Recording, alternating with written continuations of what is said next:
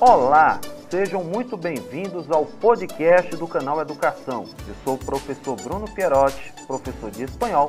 Estou aqui mais uma vez para passar conteúdos bem interessantes aí para a sua prova do Enem. Hoje nós iremos tratar de um dos conteúdos mais utilizados, principalmente dentro do gênero textual propaganda. Nós iremos falar hoje sobre o imperativo.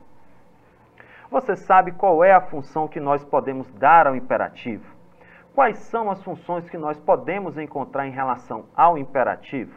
Pois muito bem, hoje na nossa aula nós iremos ver as quatro principais funções que são utilizadas aí para o imperativo. O imperativo ele é utilizado principalmente para dar ordens, mas em muitos casos, dentro de um contexto interpretativo, ele pode ser utilizado aí para dar uma ideia de sugestões ou propostas. Por exemplo, paremos um táxi. Neste caso, eu estou fazendo uma sugestão. A gente pode também utilizá-los para dar conselhos. Podemos dar também uma ideia em relação a essa sugestão. Se tiene prisa, pida um táxi. Se você tem pressa, peça um táxi. Ela também pode ser utilizada para fazer pedidos. Como assim, professor? Eu posso utilizar para fazer um pedido? Posso fazer a utilização do imperativo nesta formalidade? Sim, basta você utilizar o contexto formal. Por favor, ajuda-me com as bolsas. Por favor, ajude-me com as sacolas. O imperativo também pode ser usado para dar instruções, como nós vemos em manuais, como nós vimos também dentro da conjuntura de uma receita. Nesse caso, nós podemos aí fazer a utilização do imperativo para dar instrução. Agora agrega-lhe dos huevos batidos. Agora adicione dois ovos bem batidos. O imperativo também ele pode ser utilizado para expressar e compartilhar alguma coisa relacionado à surpresa. Mira, que lindo este lugar! E neste caso, nós estamos fazendo aí a utilização de um termo referente a uma sugestão de exaustão em relação a alguma sensação sentida. Pode ser utilizado também para chamar a atenção de alguém. Atenção, não suba neste muro, puedes cair. Es perigoso, não toque. E neste caso, nós fazemos aí a utilização do imperativo negativo. O imperativo ele pode ser usado para algumas situações. Pode ser feito dentro da ideia de um convite. Venga a mi casa, daré una fiesta. Pode ser utilizado também para fazer uma ideia de uma instrução em relação à indicação de um lugar. Siga todo recto, em uns 50 metros, gire a la derecha.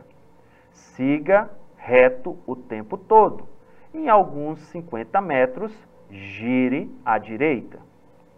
Só lembrando, o imperativo ele é montado a partir da junção do presente do indicativo e do presente do subjuntivo, assim como nós fazemos na língua portuguesa.